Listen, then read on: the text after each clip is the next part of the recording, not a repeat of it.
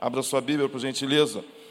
Em 2 Reis, capítulo 20, a partir do versículo 1. Diz assim: Naquele tempo, Ezequias ficou doente e quase morreu. O profeta Isaías, filho de Amós, foi visitá-lo e lhe disse: Assim diz o Senhor: Põe em ordem a sua casa pois você vai morrer, não se recuperará. Ezequias virou o rosto para a parede e orou ao Senhor. Lembra-te, Senhor, como tenho te servido com fidelidade e com devoção sincera. Tenho feito o que tu aprovas. Ezequias chorou amargamente. Antes de Isaías deixar o pátio intermediário, a palavra do Senhor veio a ele. Volte e diga a Ezequias, líder do meu povo: Assim diz o Senhor, Deus de Davi, seu predecessor: Ouvi sua oração e vi suas lágrimas, e eu o curarei. Daqui a três dias, você subirá ao templo do Senhor. Acrescentarei 15 anos à sua vida, e livrarei você e esta cidade das mãos do rei da Síria. Defenderei essa cidade por causa de mim mesmo e do meu servo Davi. Então, disse Isaías: Preparem um emplasto de figos. Eles o fizeram e o aplicaram na úlcera, e ele se recuperou. Pai, perdoa os nossos pecados, que possamos estar sensível e sensíveis ao Teu Espírito Santo. Quebrante os nossos corações, há motivos claros de estarmos aqui para te adorar, Senhor, para ouvir a tua palavra, para nos submetermos, para sermos curados, libertados, para experimentarmos o teu agir em nossas vidas. Aqueles, Pai, que por acaso estão com, coração, com os corações duros, ó oh, Pai, quebrante corações. Fale, Pai, que teu Espírito Santo tenha liberdade de agir essa noite. Em nome de Jesus. Amém.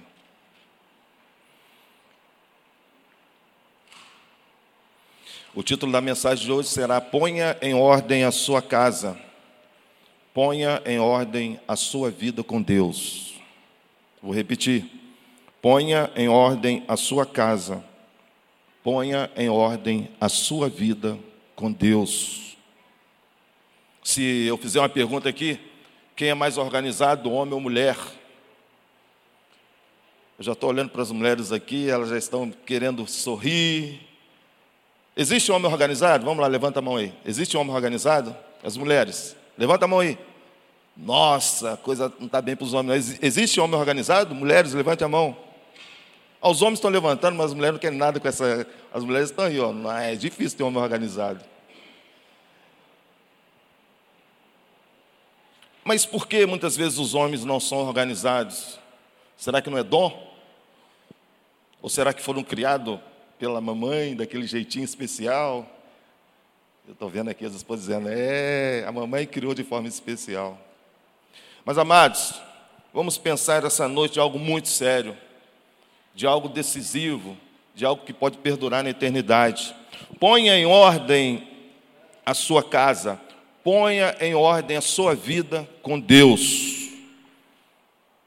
Quando nós percebemos que o rei Senaqueribe, o rei da Síria, ele vem com a proposta de invadir Jerusalém.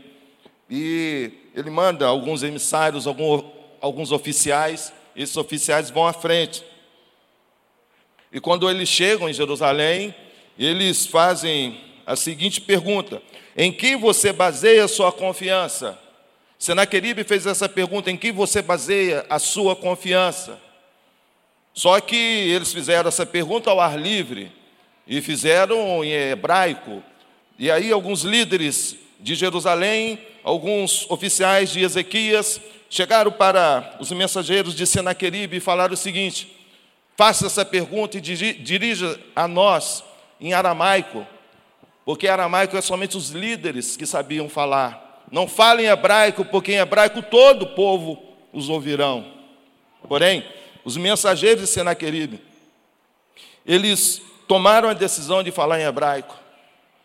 Tomaram a decisão de falar em hebraico e falaram para aqueles moradores que estavam nos muros e disseram: Vocês que estão nos muros, vocês de Jerusalém, em que baseia a confiança de vocês? Rendam-se a Senaqueribe. Por acaso vocês estão tendo confiança no Egito? Egito é um caniço quebrado. Se vocês buscarem a segurança neles, vocês furarão, espetarão as mãos. Por acaso vocês estão buscando a confiança no Senhor? É no Senhor que vocês estão buscando a confiança. Então, Senaqueribe, ele se dirige ao povo de Israel, fazendo essa pergunta: em que vocês estão baseando a confiança de vocês? Onde estão colocando a sua confiança. Rendam-se a Senaqueribe. Rendam-se a Senaqueribe, porque ele trará paz, ele trará prosperidade para vocês.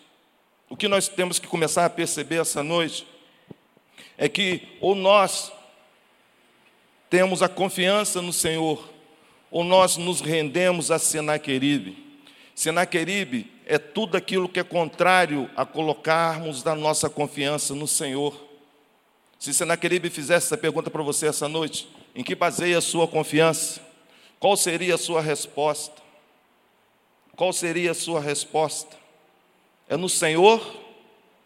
É no Senhor? Ou você está se rendendo a Senaqueribe? Não há terceira opção. Ou você se rende a Senaqueribe, ou você se rende a Mamon, ou você se rende ao Deus Todo-Poderoso. Então foi feita essa indagação. Pois bem, diante de, de tudo isso, Senaqueribe fala para Ezequias e para aquele povo: não coloquem a confiança no Senhor, não cedam às pregações de Ezequias. Ezequias está iludindo vocês. Senaqueribe ele vai mais, ele vai mais adiante. Ele chega para os moradores de Jerusalém e, e diz o seguinte: não ouçam as pregações de Ezequias, ele está iludindo vocês. A proposta de Senaqueribe de hoje é que as pessoas não ouçam os pregadores. Existem muitos, muitos Senaqueribes no nosso tempo e o conselho é: não ouça os pregadores, é ilusão, não existe inferno, Jesus não vai voltar, rendam-se a mim, mas não confie no Senhor. É essa a proposta de Senaqueribe. Não ceda às palavras de Ezequias, mas rendam-se a mim. Diante de tudo isso, Ezequias fica sabendo de todo esse relato. E a palavra de Deus nos diz que o rei, a primeira coisa que ele fez foi rasgar as suas vestes, foi colocar pano de luto, foi buscar e entrar no templo do Senhor. Três atitudes que me chamam a atenção diante de uma provocação de um rei que acurralou, encurralou os adversários e dizendo: rendam-se a mim. Então, o rei Ezequias tomou a primeira atitude, rasgar as suas vestes. Isso para o rei era uma atitude muito profunda, porque ele começou a descer do seu trono. Ele começou a descer do seu trono, e quando ele fez isso, ele, ele está dizendo que ele confia no Senhor, ele não confia na sua própria majestade. Nós precisamos de descer do nosso trono senão nós não vamos ter uma vida com Deus, senão nós não vamos entregar nossa vida a Jesus, senão nós não vamos fazer diferença na sociedade em que estamos inseridos. Nós temos que descer do trono, nós temos que permitir que Jesus reine em nossas vidas. E Ezequias faz isso, desce do trono, rasga a roupa, põe vestes de luto e entra no templo. Queridos, Entrar no templo, estar na presença de Deus, estar numa igreja, isso é importante para a sua caminhada na fé.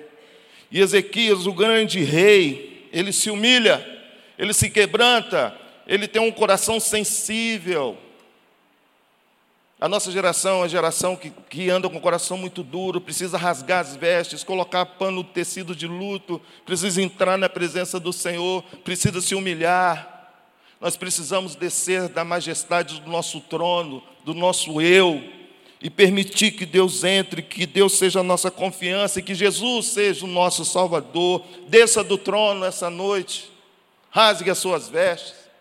Ezequias fez isso e para um rei seria uma grande humilhação mas ele não se preocupou com essa humilhação de forma alguma, mas ele se expôs, ele se expôs publicamente, dizendo: Eu, eu é que ando de forma majestosa, sempre com as melhores vestes, eu é que exibo as melhores vestes desse reino, mas hoje eu estou descendo do trono, porque eu estou demonstrando que eu confio no Senhor, eu não confio no meu reino, eu não confio em mim, desça do trono confie no Senhor.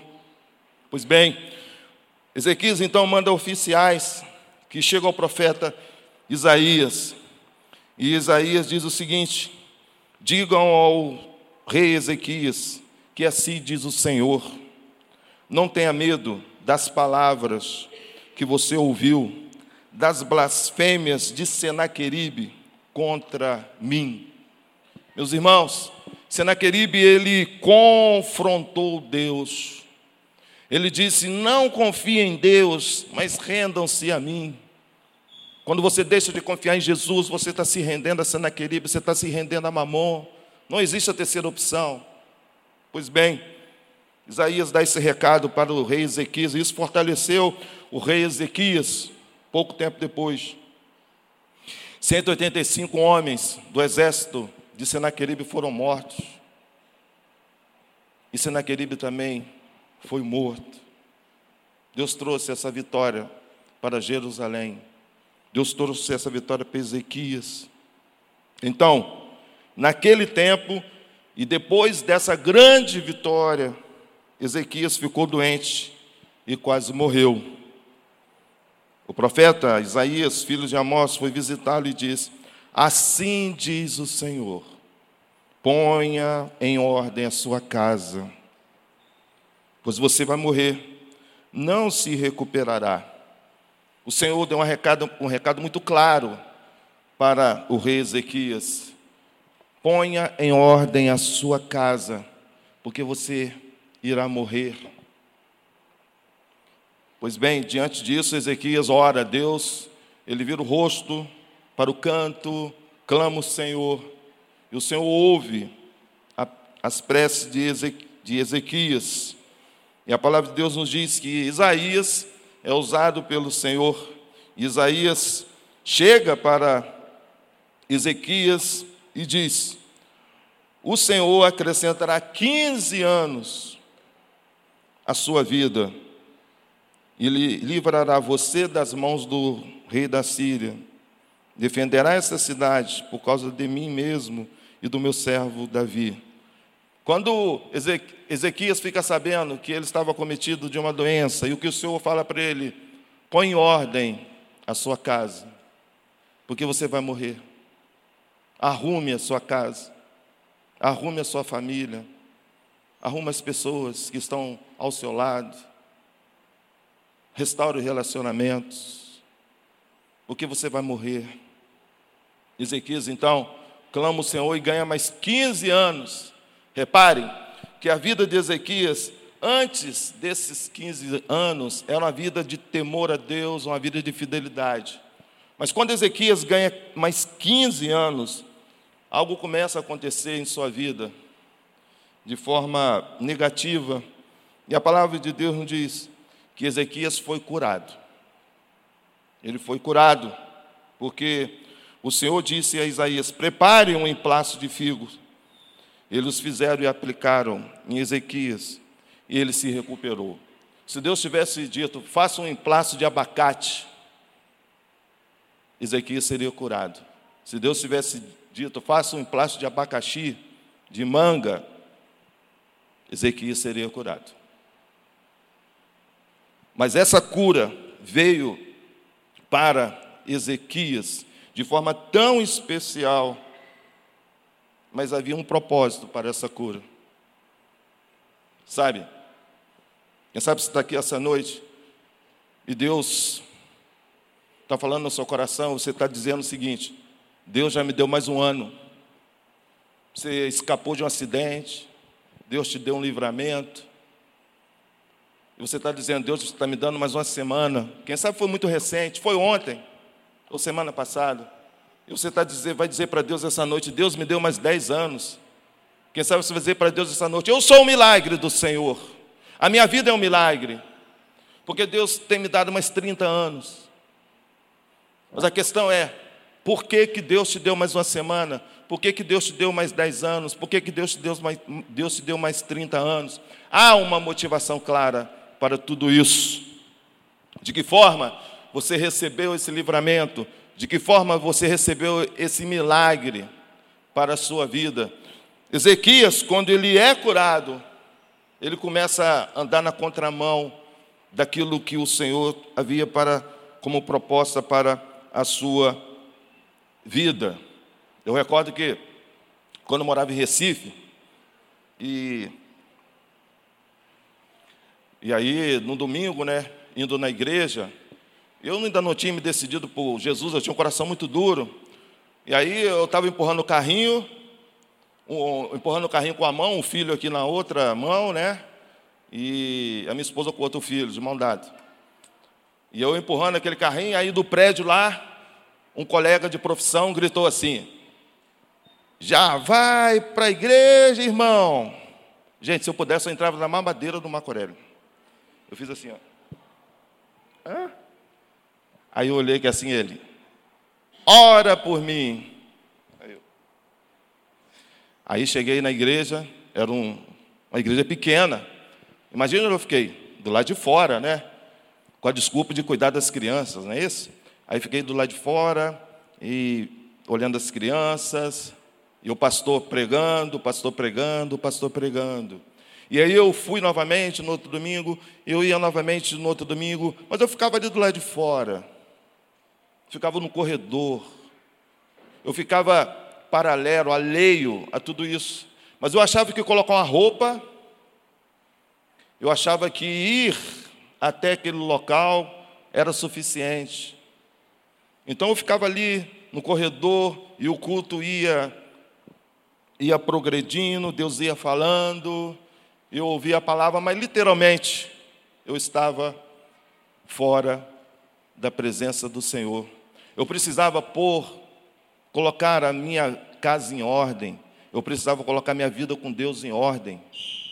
Mas eu ficava ali, na varandinha, do lado de fora, faltava isso, faltava isso na minha vida. E hoje, se eu ouvir aquele, aquele colega de profissão gritar, está indo para a igreja, eu vou dar um grito maior daqui, dizendo, vou sim, querido. E há uma vaga no coração do Senhor para você também. Então, Ezequias foi abençoado com cura, mas não só isso. Ezequias também teve um filho. Nesses 15 anos, no terceiro ano, Ezequias teve um filho chamado Manassés.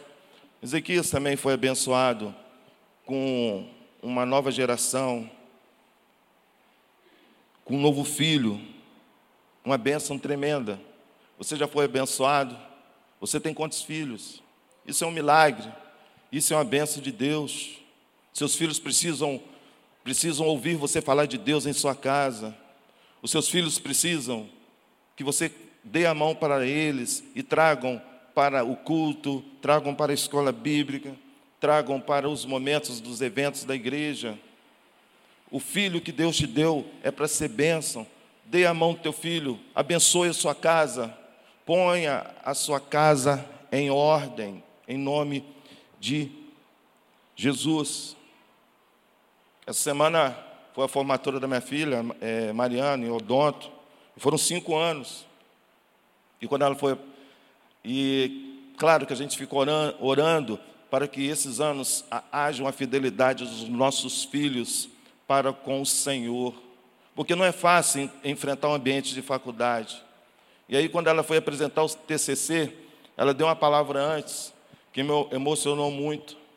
Porque diante daqueles catedráticos, daqueles mestres, doutores, ela deu um testemunho que ela agradeceu a família, agradeceu a Deus e o Senhor Jesus por ser diferente, fazer, fazer diferença em sua vida.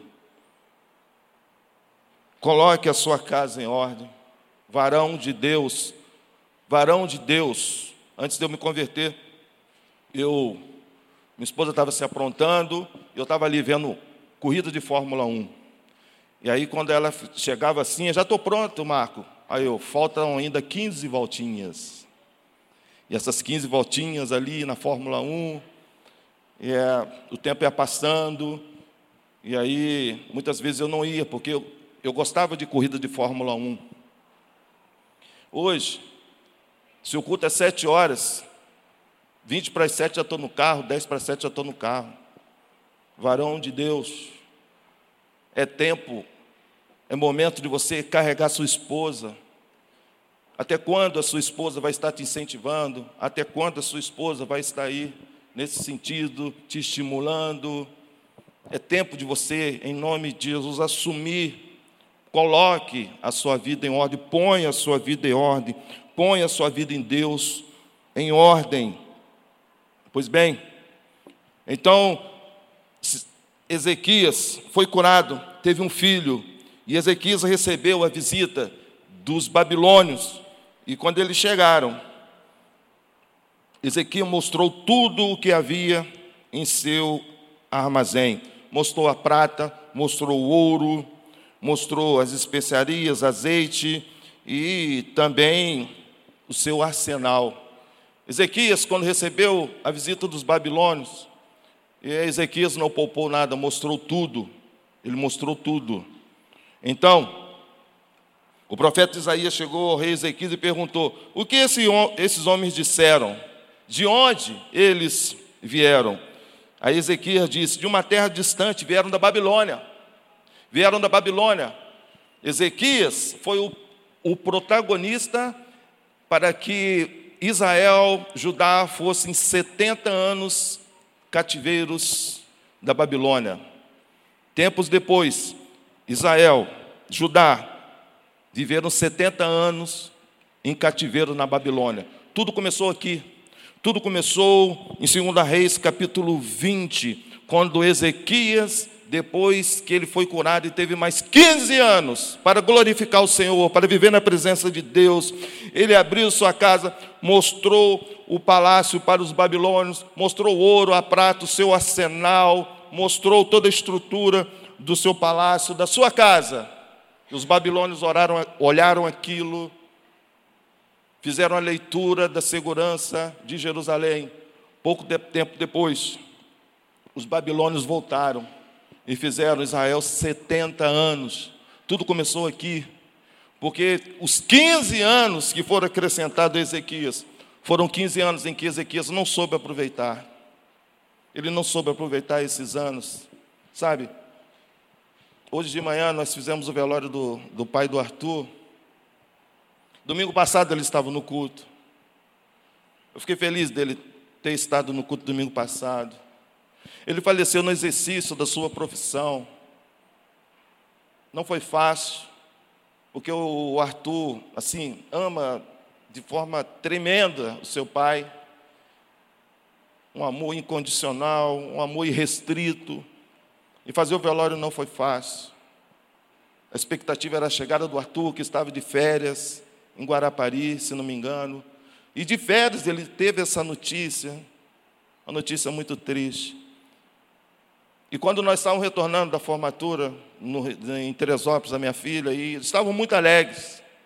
No meio do caminho, o pastor Márcio ligou para mim e disse: Marco, o pai do Arthur faleceu. O Arthur está muito triste, porque eles eram muito juntos. E a alegria que nós estávamos é, tomou conta de uma tristeza muito grande, porque nós amamos o Arthur, o seu pai também, os familiares dele, Dona Mariquinha, marido, parentes. Ficamos muito tristes, mas ele estava aqui no culto domingo passado. Eu fiquei pensando, Senhor, Senhor, ele estava domingo aqui no culto passado.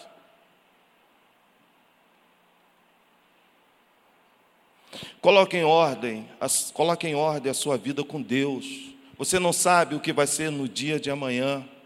Não saia essa noite sem você colocar em ordem a sua vida com Deus. Deus tem te dado livramentos. Deus tem feito milagres em sua vida. Mas o Senhor falou para Ezequias: ponha em ordem a sua casa, ponha em ordem a sua vida. Então, o profeta perguntou: o que eles viram em seu palácio? Disse Ezequias: viram tudo em meu palácio. Não há nada em meus tesouros que eu não lhes tenha mostrado. Ezequias responde ao profeta Isaías de uma forma que Isaías não gostaria de ouvir, porque Ezequias fala o seguinte: Eu mostrei tudo, eu mostrei tudo, eu mostrei todos os meus tesouros da minha casa e do meu palácio. O que Isaías, Isaías queria ouvir era Ezequias dizer: Eu mostrei o maior tesouro da minha vida. E esse maior tesouro é o Deus eterno que me curou e que me deu dias e mais dias para eu viver na face dessa terra. Qual é o seu maior tesouro, meu irmão e minha irmã?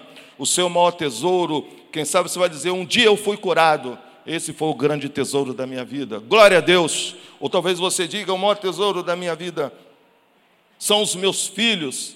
Que bênção! Deus é tremendo. E talvez você diga essa noite: o maior tesouro da minha vida é o ouro, a prata, especiarias, é tudo aquilo que eu tenho prosperado. Que bênção! Mas saiba que o maior tesouro da sua vida precisa ser Deus, o Senhor dela. Amém, queridos? E Ezequias, ele comete um erro fatal quando ele diz: Mostrei toda a minha casa, mostrei toda a minha vida, eu abri a minha vida para os babilônios. Não há algo que eu escondi, não há nada em meus tesouros que eu não lhes tenha mostrado. Ezequias tão somente falou de sinceridade de coração, mas no equívoco tremendo relacionado à eternidade. Quais são os seus tesouros, meu irmão e minha irmã?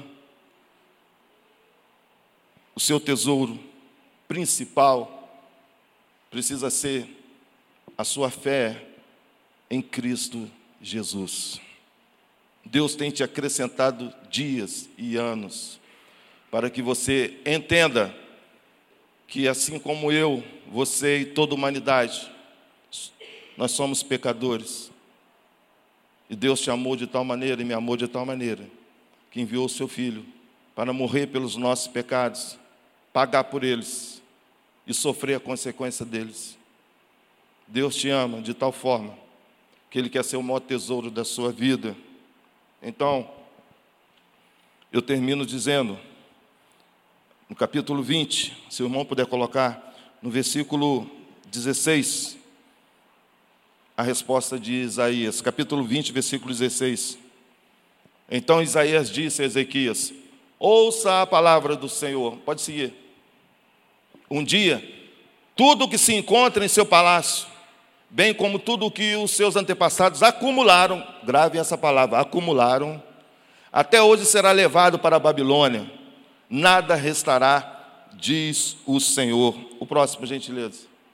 Alguns dos seus próprios descendentes serão levados, e eles se tornarão eunucos no palácio do rei da Babilônia. Até aí.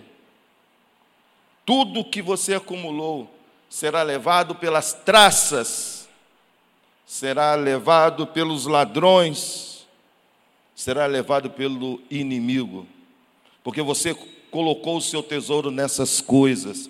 O seu tesouro está na cura, o seu tesouro está na sua herança, o seu tesouro está na sua prosperidade. Isso é um equívoco fatal. O seu tesouro maior é a sua esperança, precisa estar em Cristo.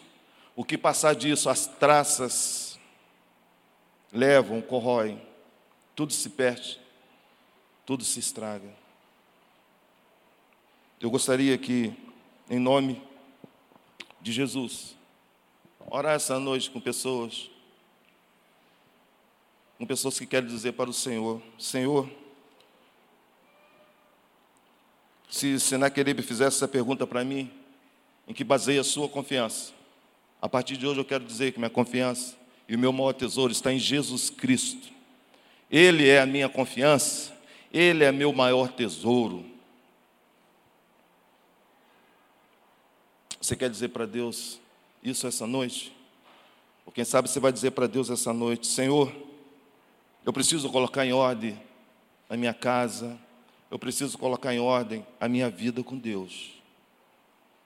Eu preciso colocar em ordem a minha vida com Deus e a minha casa, porque essas coisas andam juntas. Eu preciso ser bênção no meu lar. Eu preciso que o Senhor me fortaleça.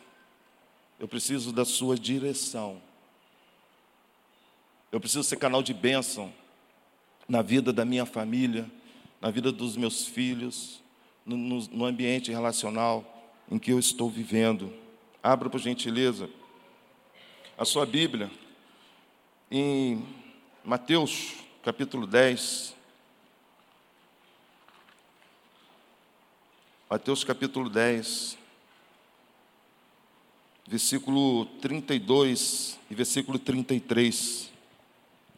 Vai nos dizer como adquirir esse tesouro, esse tesouro que perdura na eternidade. O versículo 32 diz assim: Quem, pois, me confessar, é Jesus dizendo, tá, queridos? Quem, pois, me confessar diante dos homens, eu também o confessarei diante do meu Pai que estás nos céus. Mas aquele que me negar diante dos homens, eu também o negarei diante do meu Pai que está no céu. Até aí tá bom. De que forma devemos agir? Devemos confessar publicamente que Jesus é nosso Senhor e Salvador. Ezequias fez isso. Ele desceu do trono daquela majestade, rasgou as suas vestes, colocou o pano de luto e foi ao templo do Senhor. Ele, ele se posicionou, ele tomou uma posição e disse: Eu vou descer dessa majestade, desse trono, para que Jesus, para que o Senhor reine na minha vida. Senaqueribe ou Jesus Cristo? Desça do trono, rasgue as suas vestes e diga para Deus essa noite: Senhor, eu me humilho, eu reconheço que sou pecador e careço da glória de Deus. Porque Deus amou o mundo de tal maneira e deu seu Filho unigênito para que todo aquele que nele crê não pereça, mas tenha a vida eterna. Existe doença, uma doença em nós que é crônica, uma doença que não é curada com emplastos de figos, mas uma doença que foi curada pelo sangue de Jesus. Foi pago um alto preço não foram figos, nem uma preparação em plástico que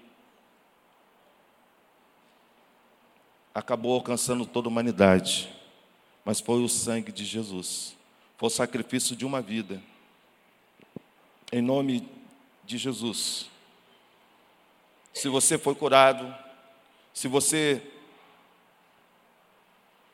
Deus te permitiu filhos, se Deus te permitiu uma prosperidade, se você está crescendo tanto intelectualmente, profissionalmente, em nome de Jesus, diga para Deus essa noite, apesar de tudo isso, eu te agradeço, Senhor, pelos anos a mais que o Senhor tem me dado, mas o maior tesouro da minha vida é o Senhor Jesus Cristo. Amém?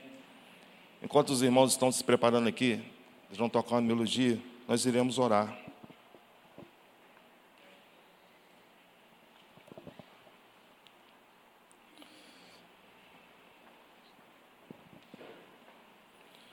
Senaqueribe, ele propôs para todas as pessoas, aquelas que estavam ali no muro também, ele foi falado em alto tom, em hebraico. Em quem vocês estão colocando a confiança?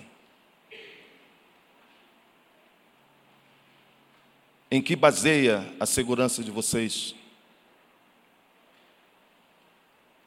Vocês estão confiando no Senhor? Não confiem no Senhor, rendam-se a mim. O desafio essa noite é que você diga para o Senhor: Senhor, eu quero confiar em Ti. Eu não quero me render a Senaqueribe, mas eu quero confiar no Senhor. Ponha a sua vida em ordem, ponha a sua vida com Deus em ordem. Coloque a sua casa em ordem.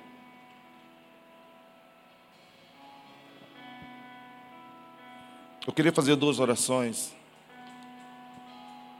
Sabe? Grandes atitudes têm grandes consequências. Quando Jesus disse: Todo aquele que me confessar publicamente, eu também o confessarei diante do Pai. Mas todo aquele que me negar publicamente, eu também rejeitarei diante do Pai. É tempo de descer do trono e se render ao Senhor Jesus.